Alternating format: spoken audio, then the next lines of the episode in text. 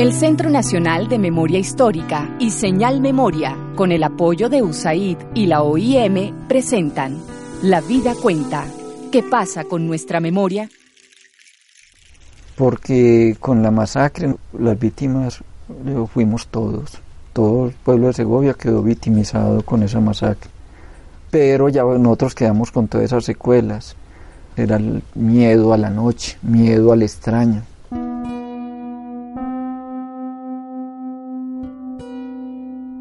Este es Fernando, mejor conocido como el profe. Nació en 1962 en Segovia, un municipio en el nordeste de Antioquia, un departamento de Colombia. Desde 1982 hasta 1997, Segovia, como la población cercana de Remedios, experimentó una violencia política recurrente contra la población civil.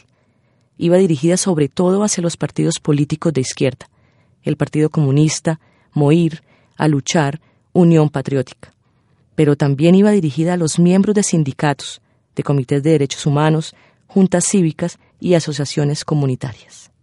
Esta es la historia de una de las cuatro masacres más significativas ocurridas en la región, y la oiremos a través del testimonio de Fernando. Se trata de la masacre del 11 de noviembre de 1988, donde en una alianza conformada por miembros del ejército, la policía, paramilitares y civiles, 46 personas fueron asesinadas y 60 fueron heridas.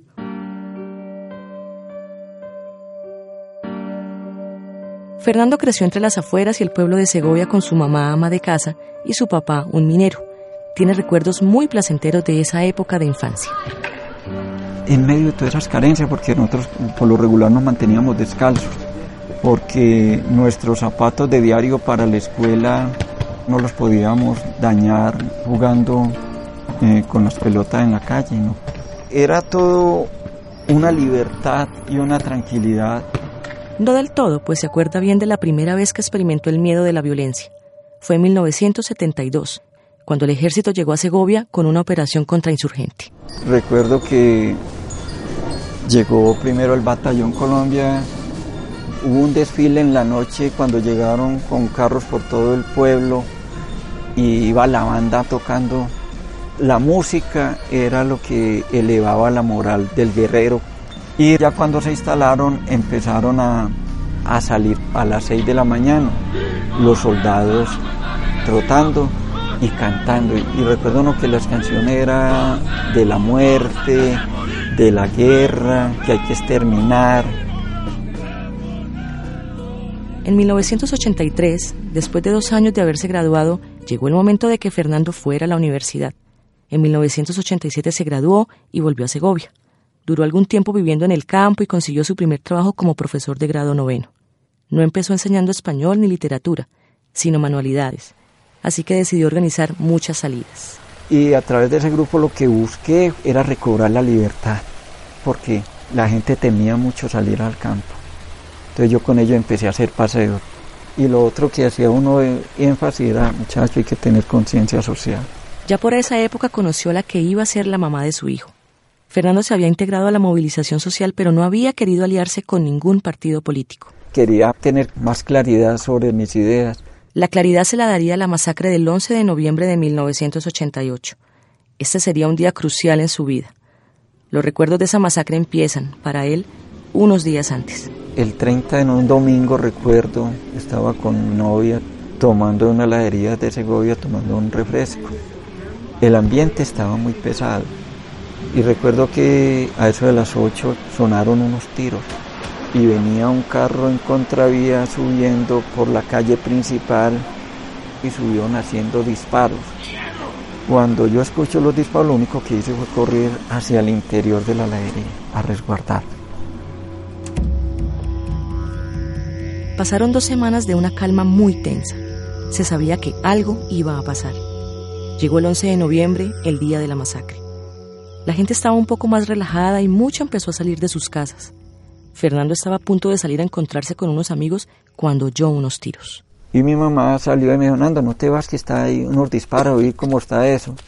Un vecino pasó corriendo y yo le pregunto, Marcos, ¿qué sucede? No, hay mucha gente muerta en el parque. ¿Cómo?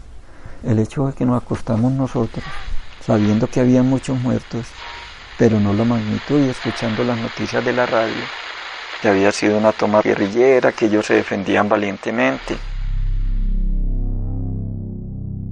Pero al día siguiente se enteraron de que no había sido una toma guerrillera, sino paramilitar.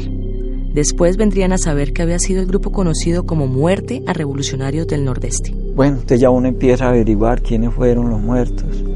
Mataron a, Roberto, que había estado yo con él el domingo tomando tinto y no hubo ni siquiera levantamiento, no hicieron nada, una cuestión judicial, sino que a las 11 de la noche llegó el ejército, cordonó, no permitió circular, vinieron los trabajadores de la empresa minera y cogían a los muertos y los tiraron a la volqueta viene ya pues lo que fue el terror. Ya uno no dormía, cualquier ruido, un toque de queda no decretado. Llegó el día de los entierros. Todo el mundo se volcó hacia la plaza y como que todo conspiraba con ese ambiente fúnebre, tétrico, el tañir de las campanas, el desfile de los féretros hacia la iglesia el sol que apenas salía y, empezaba a calentar duro el sopor del pavimento. Esa mañana se iban a enterrar alrededor de 20 personas. Muchos otros habían tenido que enterrar antes, pues ya estaban descompuestos, y otros tantos se los habían llevado a sus sitios de origen. Empezaron a salir los féretros de la iglesia, cuando sonó el tambor grande de la banda marcial y al unísono alguien gritó, ¡volvieron! Entonces hubo esa estampida y volvió el terror porque uno lo que escuchaba en esa carrera eran tiros, eran detonaciones adentro de la iglesia. Todo el mundo a correr, caímos, nos paramos, abrimos la puerta, nos tiramos hacia atrás cuando alguien gritó, no corren ya, que es una falsa alarma.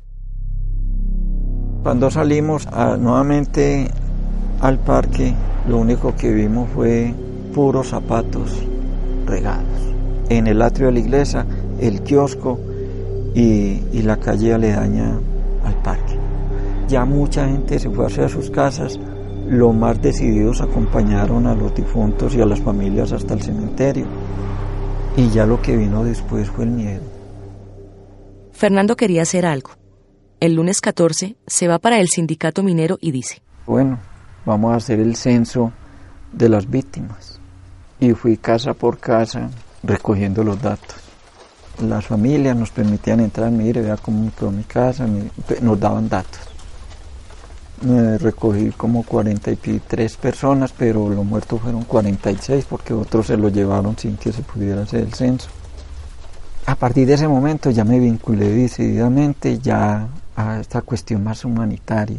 En 1989, junto con algunos amigos, conforman un comité de derechos humanos. Las amenazas no demoraron en llegar.